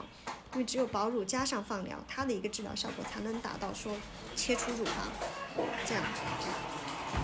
你刚才说的这个保乳治疗加放疗是也是针对一二期这个乳腺癌的是吗？嗯，主要是针对一二期的这种，那么三期的话呢，呃，也是有可能会有的。因为三期的乳腺癌的话，它的这种包块啊，在包块啊或淋巴结转移，嗯，这个上面的话就要，嗯，就是更加严重一点嘛。像这种情况的话呢，如果说患者有保乳的意愿，嗯，我们还是可以采取一定的措施，嗯，比如说做这个新辅助的化疗，就是在做手术之前，做手术之前我去给他做。这个放疗或者是化疗，目的是把这个包块给它缩小了，嗯，或者说是本来腋窝淋巴结是阳性的，那么我可能通过放化疗了之后，让它这个淋巴结变成了阴性的，就是没有癌细胞了，全部都通过化疗把这个癌细胞给它杀死掉了。那么这种呢，达到了嗯这个标准以后的话呢，我们还是可以采用保乳。明白了，就等于在一二三期都可以进行这个保乳治疗。对，只不过相对来讲的话，就是，嗯，你做完新辅助以后再去保乳的话呢，嗯，可能这个风险要比一二期的这种患者就直接做保乳的话，就以后的一个，比如说复发呀这种风险的概率的话，会相对的嗯高一点点。然后像这种四期的一个乳腺癌，四期乳腺癌通常就是哪种呢？就是呃，比如说整个乳房就乳房的皮肤这些已经有破溃掉了，侵就有这个侵犯了。呃，或者是有其他地方的一个转移，嗯，像什么骨头啊、肝脏啊这些转移的话，这个我们都叫做四期的一个乳腺癌了。四期乳腺癌来讲的话呢，一般，嗯，不做手术，主要是以一个姑息性的治疗为目的，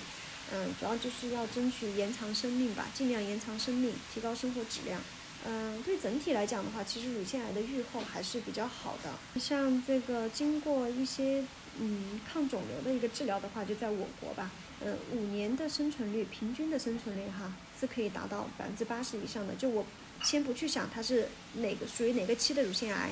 那么我去评判的话呢，它的一个生存率是可以达到百分之八十以上的。尤其是像这种一期的，就是特别特别早的这种患者呢，它的生存率甚至是可以达到百分之九十五及以上的。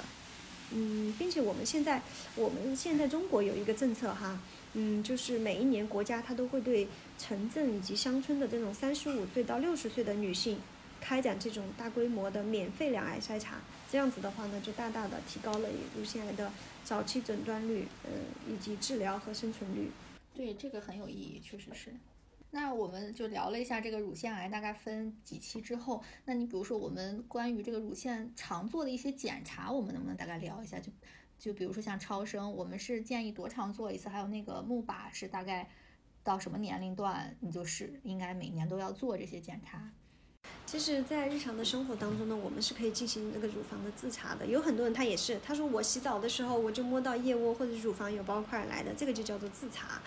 查的话呢，一般每个月要做一次。嗯，主要观察的一些嗯方面呢，就是呃两侧乳房是不是对称的。嗯，是不是有这个皮肤的一些异常？然后乳头有没有凹陷？有没有凸出来的包块这种？然后呢，再通过我们触摸，就是通过手指去触摸来感受有没有硬结，有没有肿块。嗯，有很多呃患者，就是我我在上门诊的时候，他们来给我形容的时候，就是那种着急忙慌的过来，就医生我摸到了自己一个包，然后你一打开，让他自己一示范，他整个手就拿去就拿整个手去。就把这个乳房抓起来，然后往里头捏，说这个有个有有个包块儿。其实这种，呃，这种方式呢是不正确的哈。嗯，我们正常的一个触摸的方式的话呢，是应该用我们的食指、中指以及无名指的这三个手指头的一个指腹，嗯，指腹去，然后放在这个皮肤上面，通过滑动这几个指指头的一个指腹呢，去感受乳房里面有没有这种肿块的情况。嗯，一般来说的话，二十以二十五岁以上的女性哈，我们都要建议近期的做一个乳腺的检查了。常规的体检的话，一般一年做一次。嗯，那么对于这部分人群来说呢，乳腺彩超我觉得是最安全、最简便的一个呃检查，因为它也无创嘛，而且对身体也没有其他的影响。嗯，那普通的超声，比如说比较难以评级的，我们可以选择做超声造影检查。超声造影呢，它就是在嗯这个嗯从我们的血管里面打造影剂进去，那么通过这个造影剂，它流过这个结节。啊，流过这个结节，通过观察它的一个血流灌注来进一步的一个判断。判断之后，它也是会给出一个 BI-RADS 的分级。假如说彩超和这个超超声造影，他们两个的检查啊都评到了，都评到了，比如说三级或三级以下，好，那么我们就会呃想说这个结节是呃相对安全的，我们可以进一步的观察。但是如果超声造影在这个嗯。在这个超声检查的基础之上，它的这个评级上升了，比如说上升到四级了，甚至是更高了，那么这个结节我们就需要去重视它，去进一步的处理它。然后第二个呢，就是如果说我们在彩超检查发现了有一些钙化呀，或者是肿块边界不清楚，嗯，这种的话呢，我们就会建议做这个钼靶检查。嗯，对于四十岁以上的女性来说的话呢，一般，嗯，就乳腺癌的筛查的话，它就需要包括这两个部分了。一个就是彩超，一个就是钼靶。嗯，这其中的原因，人家就说有很多，我也遇到十九岁的女孩一来说，医生我要做钼靶。我说你为什么要做钼靶呢？说别人告诉我我乳房有问题，我需要做钼靶。那我也觉得很奇怪。一般来讲，四十岁以下的女性，如果她的乳房没有特殊的问题的话呢，我们一般不会建议说你一来就做一个钼靶检查，除非是首先你彩超有问题了。嗯，那么但是对于四十岁以上的女性来说的话，那就不一样了。那是因为，呃，就是这个，嗯。四十岁以上、四十岁以下的一个女性的话呢，她们的乳房，她的乳房是慢慢开始变化的，因为乳腺的腺体，呃，随着年龄的增长呢，它开始慢慢的就是有一些这个萎缩的这个情况，嗯，所以在这个时候做这个钼靶检查的时候呢，它看的会比这种致密型的一个乳腺的腺体呢，又，嗯，可能要更加清楚一点，这是第一个。那么第二个呢，是因为钼靶检查它是诶属于这个 X。X 片的一个放射性的检查，通俗来讲是有射线的，嗯，所以如果有问题的这种乳腺，就是做出钼靶有问题的，但是目前不需要处理的，那么这种我们可能会建议一年做一次。但如果说没有问题，嗯，那么我们就会建议两年做一次钼靶检查。另外的话呢，就是，呃，有这个。呃，乳腺磁共振或者说是这个活检，那么核磁共振的话，一般我们是不会作为它的一个常规检查项目的，因为这个检查通常它需要做这个增强，嗯，就一般的平扫的话呢，可能嗯判断的不是很清楚，需要做增强。那么一旦做增强的话，就需要打造影剂，嗯，所以它是首先是一个有创的检查，另外的话呢，就是费用比较昂贵。做普通的呃乳腺增强磁共振的话，大概就在门诊做要花一千多块钱，嗯。然后另外的话做出来了之后，嗯，它可能对于有一些吧，嗯，比如说我们磁共振发现了什么问题，呃，我们可能就会建议去做一个进一步的处理，导致呢一个，呃，但做出来处理完了之后出来又发现啊这个人并没有什么问题，所以这个就叫做有一点点过度吧。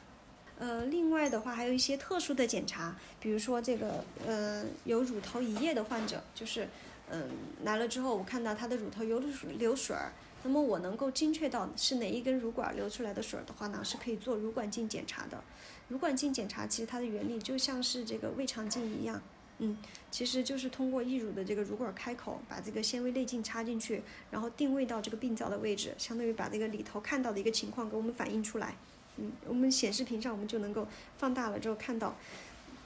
能够比较准确的定位到这个病灶，同时呢，我们也可以前取到一些病灶组织进行细胞学或者是组织学的一个病理检查来明确诊断。嗯，另外的话呢，就是当以上所有的检查都提示乳房的病灶有危险性的时候呢，我们就需要进行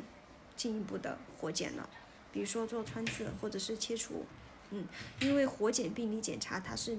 它才是明确诊断最可靠的方式。不管是前面的检查说什么，最终我们要靠这个诊断来作为金标准。嗯，看来二十五岁之后就是一个你就要晚，就是每年都要做那个彩超，然后四十岁之后就是每年彩超一次，然后呃没问题的话就是木把两年一次，有问题就是一年一次。嗯，基本上就大概是这么一个建议。嗯，那我们还有一些常见的关于这个乳腺方面的这种常见的误解吧，我们可以就是一个一个的聊一聊，然后医生可以帮我们解惑一下。就一个就是我们刚才说到那个小孩儿和男性，他他会得这方面的疾病吗？就乳腺方面的疾病，也是可能会得的。比如说就是呃新生儿吧。新生儿其实他出生在一到两周之后，嗯，我觉得不知道你们当时有没有注意，就宝宝出生以后，他的乳房的乳头的这个地方有个，就就就感觉那个乳头有点红，乳房这一块儿啊，这是因为它有可能会出现这个乳腺芽，就乳腺里面的这个腺芽，嗯，长大，但在没有消退之前的话，也可能会因为这个感染这些导致炎症。嗯，而男孩子的话呢，比较常见的就是一个男性乳房发育。男性乳房发育，它是可以出生出现在任何的一个年龄阶段，但是在不同的年龄阶段呢，它可能发病的原因不太一样。嗯，像青春期啊，肯定跟这个激素水平有一定的关系嘛。然后另外就是饮食，因为我们的饮食有一些食物当中含有一些动物的雌激素，也有可能会有影响。另外的话呢，就是用药，比如说像高血压啊，或者是其他嗯有像有其他的呃方面的疾病，嗯使用的一些免疫类啊或者其他的呃相关的药物，也有可能会刺激它生长。嗯，并且男性也是有可能患乳腺癌的，只不过呢，它就是这种发病率比女性要低很多。就只要有乳腺的人，就都有可能患这个乳腺癌，只不过是看大家的这个概率高低，是吧？对。就是乳房偶尔胀痛是正常的嘛？就这个，比如说在什么阶段，然后我这个胀痛是可以接受的，然后可以，比方说这个持续一段时间了，然后就像大金这种情况，然后是不是我们？到一个什么程度需要去看医生？嗯，就是一般来说的话，出现在月经前一个星期左右的这种乳房的一个胀痛呢，基本上都是正常正常的，就是刚刚说的跟这个乳腺增生有关系的啊。但有一些人也会在压力比较大呀、情绪差或者是休息不好的时候，嗯，出现这个乳房疼痛。就比如说这个疼痛，嗯。偶尔的，或者说是自己能够忍受的，你觉得对我的这个生活是没有影响的，那么这种的话呢，你可以靠自己来调节，有时候可以适当的热敷。我我个人觉得哈，热敷对于这个缓解乳房的这个疼痛还是比较有效果的。但是假如说你觉得这个疼痛已经影响到你的生活了，或者是我已经来完月经了，我这个乳房还是在出现持续性的疼痛，那么这个时候最好就需要一些药物的干预了。对于治疗这个乳腺增生这一些方面的中成药呢也比较多，嗯，可以在医生的一个指导下面去指导下去购买使用。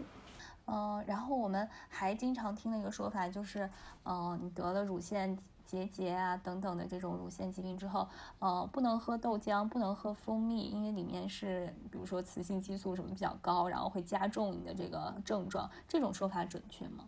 这个得了乳腺疾病之后就不能喝豆浆，不能喝蜂蜜，这个观点并不是特别的准确。呃，你想这个其实，呃，这个黄豆啊，包括蜂蜜啊，这些都是这个营养物质非常丰富的一些食物哈。呃，尤其是像黄豆啊这种，它的植物蛋白是非常丰富的。嗯，它这种食物呢，它的里面黄豆当中哈，的确是含有这种植物激素的。但这个植物激素呢，并不是人体里人身体里内的这种雌孕激素。它只是跟人体的雌激素的结构有相似的地方，但对于我们女性的一个内分泌的调节功能的话是非常非常轻微的。嗯，但我们不可能说因为这么一点轻微的作用，然后去放弃它呃比较丰富的这个呃植物蛋白呀，呃或者是其他的一个营养，对吧？蜂蜜当中的话，它含有的这种雌激素的量是非常非常少的，其实它不足以说对你的乳房产生特别大的影响。但是蜂王浆就不一样了。蜂王浆当中，它含有的这个雌激素的量就是相对来讲要高一点了，所以我们这个是嗯不建议去吃的。那还有一个就是常听的说法，现在在那个小红书上什么的也比较流行，就说那个可能跟大金刚才回奶那个经历有点相关，就说孩子断奶之后，就是当这个妈妈基本上已经没奶，但是你还是要请通乳师来排残奶，不然说这些残奶。残存在你的乳腺内，可能将来就会有很多这种想法的。就在我包括我们在门诊的时候，有很多来咨询的这种呃女性，她也会问这个问题哈。嗯，其实这个说法呢，目前是没有看到有证据来支持的。嗯嗯，残奶的定义，就是我们可能大众理解的残奶，就是通俗的是呃回乳以后残留在乳房里面的乳汁，对吧？嗯，但实际上这一部部分的乳汁呢，它是就你不在喂奶以后，乳这个乳房不再刺激了，不再产奶了，那么剩下的乳房里面的乳汁呢，它是可以被这个乳腺导管缓慢吸收掉的。嗯，相反的话，如果说呃你想产乳本来就没有多少东西了，对不对？我要使劲的把它排出来，我使的这个力得多大呀，对吧？所以这种强力的一个局部按摩的话，还有可能会导致乳腺管的损伤。乳腺管的损伤以后，那么有可能其他的疾病就跟着来了。所以我觉得这是一个得不偿失的一个过程。当然也有一些人，比如说呃哺乳结束之后，可能几年甚至是呃十几年呢，他的乳头还是会有一点点这种溢乳的一个表现。其实这个没有多大的关系哈，不用担心这种情况。明白，哎，那我还有一个问题，就比如说像呃我们现在这种有乳房结节嘛，那我这个乳房结节，如果我呃就观察不去管它，它有可能变小吗？或者消失？呃，有这种可能性吗？还是它只有增大的可能性呢？嗯，是这样。如果说有，呃，这个比如说检查，我看到这一块有异常，但是我还没有形成一个明确的结节，只不过这一块的腺体组织它跟正常的腺体组织已经有变化了哈。那么这种有可能，比如说是我们的呃像腺病这一类的，呃，那么这种呢，它有可能会随着你的月经，嗯，或者说是雌激素的一个变化吧，出现一些改变。我们有一些病人哈，他在嗯，比如说在一个月的中旬的时候，十号左右，他来做检查，发现了乳房有一个呃异常的一个。也把它称为这种低回声灶嘛，但它呢没有说明确的一个结节，比如说就有一块儿，嗯，跟这个乳腺的腺体回声不一样。但是它这个月十九号来月经了，那么十九号来完月经以后呢，嗯，再到二十五号、二十六号，他再来做检查的时候，哎，这个东西找不到了，这种情况是有可能的。但是比如说我这个乳房是明显的长了一个，嗯，就特别明显像一个纤维腺瘤的实性的一个实实在在的结节在那里的话。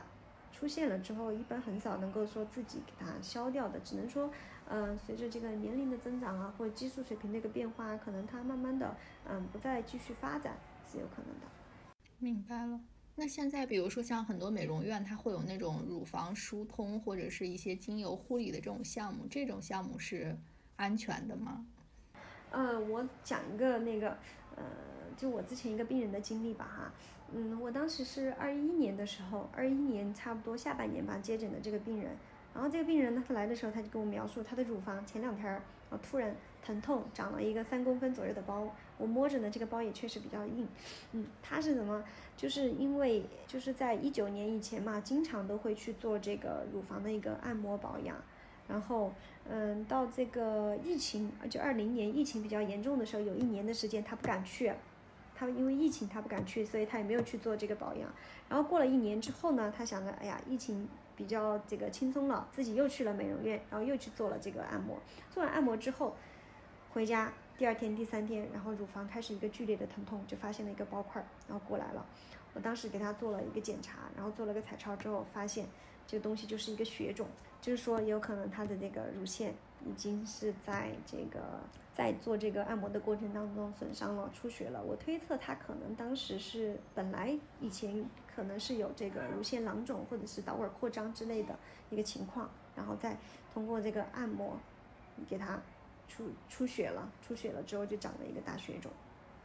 所以乳腺的一个结构其实有点像这个葡萄串儿，嗯，那么我们这个每一个小葡萄就是像现泡这种。你想，你一捏，是不是就有可能会把它给它捏爆了？或者说是像这个乳腺管里的东西，你一推，它就会顺着这个乳腺管往其他的地方跑。所以，我们是呃不太建议，就是不建议去做这种乳房按摩的。另外一个的话，我想说一下，就是呃，就是我们其实做检查嘛，刚刚一直提到了，嗯，但做检查的最好的一个时机的话，是每一次月经干净以后，嗯，一个星期左右。月经干净之后五到七天左右，像这个钼靶检查这些都是不建议在月经期做的啊。就这个时候你来完月经了，你的乳房就是回归到了一个正常的一个状态，嗯，有什么疾病的话呢，就是可能参考意义要更大一些，就做出来的检查。哇，感觉今天全部都是知识点。最后，杨医生还有没有什么想分享的？比如说，你觉得在你接诊的整个过程当中，你觉得对女性听众很有启发的这种案例，或者说是你自己的一些工作上的心得，可以跟我们分享一下的？嗯，因为其实现在乳腺癌的这个发病率的话是越来越高了。嗯，像在中国的话，都已经是占据这个中这个女性恶性肿瘤当中的第一位了，所以发病率很高。那么我们在生活过程当中如何去发现它？啊，如何去对待它？这一点很重要。嗯，我讲两个我的病人吧。就第一个是有一个，嗯，五十五十多岁的一个女性，其实她一年以前已经在我们这边当地的一个大医院哈，因为一个可能两三公分的一个小包块，当时做了穿刺了，穿刺出来已经非常明确的是一个乳腺癌了。那么其实这个时候，人家医生给她的建议就是马上要做手术，但是这个病人我也不知道他为什么他没并没有做，而他想的就是吃中药。他坚持去吃中药，他说好像是因为自己家里面人还是怎么的，嗯，有其他方面的疾病嘛，通过吃中药好像是有缓解，然后自己也就比较相信这个中药，然后就去吃。那吃了中药之后呢，就发现大概一年的时间，这个乳房就越长越大，越长越大，然后后来慢慢这个包块就已经占据到了整个乳房。嗯，后来他来的时候，他到我们医院来的时候，就那个时候已经不能走路了，嗯，就是由这个家属。对，当时推着轮椅过来的，呃，然后就打开一看，整个乳房一边的乳房就是那种硬邦邦的，十五公分左右，像一块石头一样，那就特别特别硬。就这种硬，就跟我们刚才说到的那种乳腺炎胀奶的那种都是不一样的。然后整个乳房的皮肤全部都破溃掉了，破溃掉了之后，能够表面能够看到那种脓胎样的物质。然后后来做了一些相关的检查，嗯，包括这个子宫症啊、拍 CT 啊这些，就发现它的这个髋部。嗯，就髋关节、腰椎、肋骨，嗯，然后包括这个肺还有肝脏这些地方都已经有这个扩散了，都有这个癌结节。另外的话呢，就是胸腔积液，咱左半边的胸已经有，呃，这个胸腔积液占据了大部分的这个肺，这个肺组织就悬浮在那个悬浮在那个胸腔积液里面就漂浮的那种状态，嗯，所以。每次遇到这种的话呢，我们其实还是挺心痛的，也不知道为什么，就是那么大医院，但是有一些患者呢，却还是不太相信，就坚持自己的一个理念嘛，就觉得还挺可惜的。如果当时他，嗯，能够积极的接受治疗的话呢，他的愈后肯定是比现在要好很多的。目前的话呢，主要也是用了这个，嗯，做化疗的方案，他也没法手术，做化疗的方案呢，嗯。慢慢的是可以对局部的一个症状进行一些改善的，嗯，现在状态呢也要好一点了，但是这个人的一个愈后的话呢，肯定就是会相对差一点点，就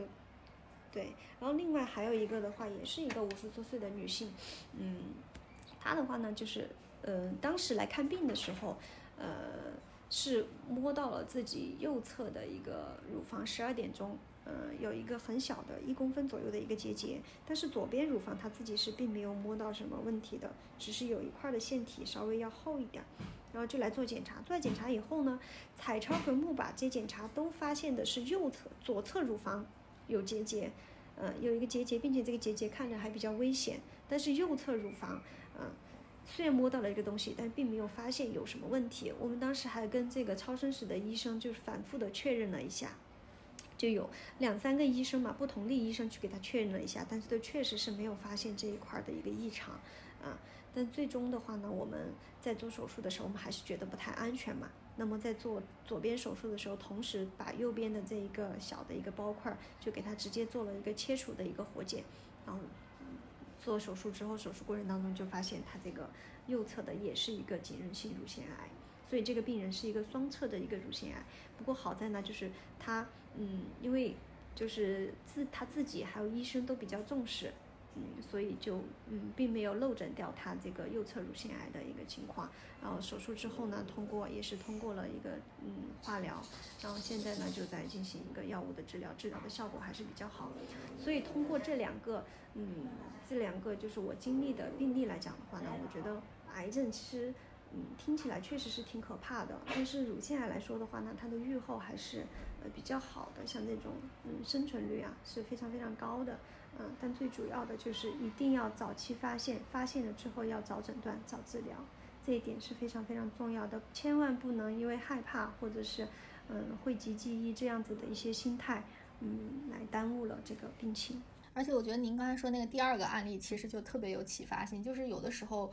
呃，就比如说你可能检查出来没什么问题，但是你你自己摸起来有有一些异常的话，还是要反复的再确认。这个病例的话，也给我们的一个警示，就是一定一定要就在行医的过程当中，一定要听病人说他自己说的他的一个症状，尽管有的时候可能会比较呃相对来讲啰嗦一点，或者说你觉得他自己可能是太在意这个东西了，啊，有很多人确实是因为太过于紧张造成的，但是像嗯这个病人的这种情况的话呢，我们确实是要引起重视，就有的时候可能要多嗯更加耐心的听一听他们的一个呃这个阐述。嗯，或者是更加保险一点，该做一些什么的检查，该处理的就，嗯，要去要去把我们能做的要做到。那我们就非常非常谢谢杨医生这次参与我们的节目录制。那亲爱的听众朋友们，今天的这一期科普呢，呃，简单的科普就到此结束了。那么，呃，我希望的是女性朋友们一定要特别重视自己的一个。呃，身体健康，尤其是像乳房方面，因为乳房的话呢，嗯，它不仅是呃具有这个哺乳的功能，另外在这个美学对于女性来说吧，我觉得特别特别重要的，嗯，因为它是毕竟是我们身体的表面能够看得到的东西，呃，不像是其他的一些，比如说胃肠道里头啊，可能这个东西呃没有了，我自己也不能发现，别人也不能发现，嗯，那我们可能嗯。就是对于乳房来说的话呢，我们女性来说会显得更加自信一点。好的，谢谢杨医生，谢谢您的参与。嗯，谢谢你们。非常谢谢杨医生刚才就是长达两个小时的这种干货科普，然后我们跟他这个聊天结束之后，我们自己也有一些我们自己的感受吧，我们可以简单的分享一下。首先就是刚才杨医生说的那个，我觉得他就真是当当场就给了我一个启发，就是他说到那个乳腺是女性外露的一个器官，其实这种外露的器官你完全是有更更多的可能性，就是你会发现它有一些。病变啊，或者什么，就你可以在比较早期的时候，它不像内脏，你是自己没有办法看到的，就它本身有这样的一个优势，那我们就应该把这个优势利用起来，然后就是经常做检查，然后经常观观察它有没有变化，这样子从而来降低我们患病的这么一个风险。其实我们俩自己患病的这个过程，包括刚才杨医生讲的，呃，他接诊过的一些病例，都给我们一个非常大的启示，就是当你觉得你的身体有不舒服的时候，你一定要尽早的去呃专业的医生那里去接受检查，然后去咨询你的情况，因为他们每天见的病例实在是太多太多了，就是你自己所做的判断或者你道听途说的一些。嗯，可能对你造成的影响，呃，其实那些都是不准确的。而且现在的医生，我觉得大家听杨医生所嗯介绍的那些病例，也可以感觉到，其实现在的医生是非常替患者去着想的。不管你是正在哺乳期，还是嗯，比方说你还没有生育，就是其实医生都是在为你们，就为我们在考虑的。就是他们在呃出这些治疗的方案的时候，会结合你自己的身体情况，呃，来为我们进行一个综合的一个方案。所以嗯，现在不要觉得你因为宝宝怕不能。吃奶了，或者是你还没有生孩子，你觉得呃，我要嗯保住我的乳房等等这些因素，其实我们作为女性，我们都可以理解呃这些担忧，但是我觉得这些都不足以抵消你那个身体上最终可能面临的那个最大的危险，所以大家一定要及时的去就医，然后去正规的医院。对，而且就像我们那个开篇说的，咱们俩都是在有了孩子，其实都是快三十岁这个年龄，然后因为哺乳，然后你才开始关注到这个问题。其实包括你看，像刚才杨医生说，二十五岁之后，你就应该每年都要做这种超声吧。对我们其实就都属于一个比较晚的年龄开始关注这个乳腺健康的问题了。就我我相信大部分人也是，因为你有了孩子，面临到这个哺乳。哺乳哺乳不畅的这个问题，然后你才开始关注这方面。其实我们应该就做的更提前，做的更好。嗯，对，我不知道是因为在我们的文化里面有一些避讳，还是怎样。就是其实这个东西没有什么呃不好意思或者呃去去避讳的。呃，就是它只是我们的一个器官嘛，跟我们的眼睛、口腔一样。呃，它需要我们定期的去检查，然后需要我们日常的去护理，这个是一个非常正常的事情。嗯，那基本上我们想聊的就这么多，然后就把这期节目献给我们所有的广大的女性听众朋友们，然后希望大家不仅仅是在这个十月份吧，应该是在每一天每一天你的这种日常生活当中都来关爱自己的这种乳腺健康，然后让我们做更美的自己，更健康的自己。嗯，好，那我们这期节目就这样跟大家说再见吧，拜拜，拜拜。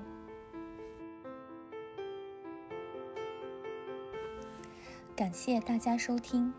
，BBM 听友微信群现已成立，欢迎你在微信中添加好友 Carol 下划线 No Secret 申请入群，与我们进行更多即时互动。同时，你可以在微信公众号、微博、小红书搜索 BBM Bye Bye Mom 关注我们，还可以在苹果播客、小宇宙等泛用型客户端以及喜马拉雅。网易云音乐等平台订阅我们的节目。如果你喜欢我们的节目，别忘了给我们好评或点赞，或是在微信公众号下方点击喜欢作者给我们打赏。我们也期待在评论区与你互动。下期节目我们不见不散。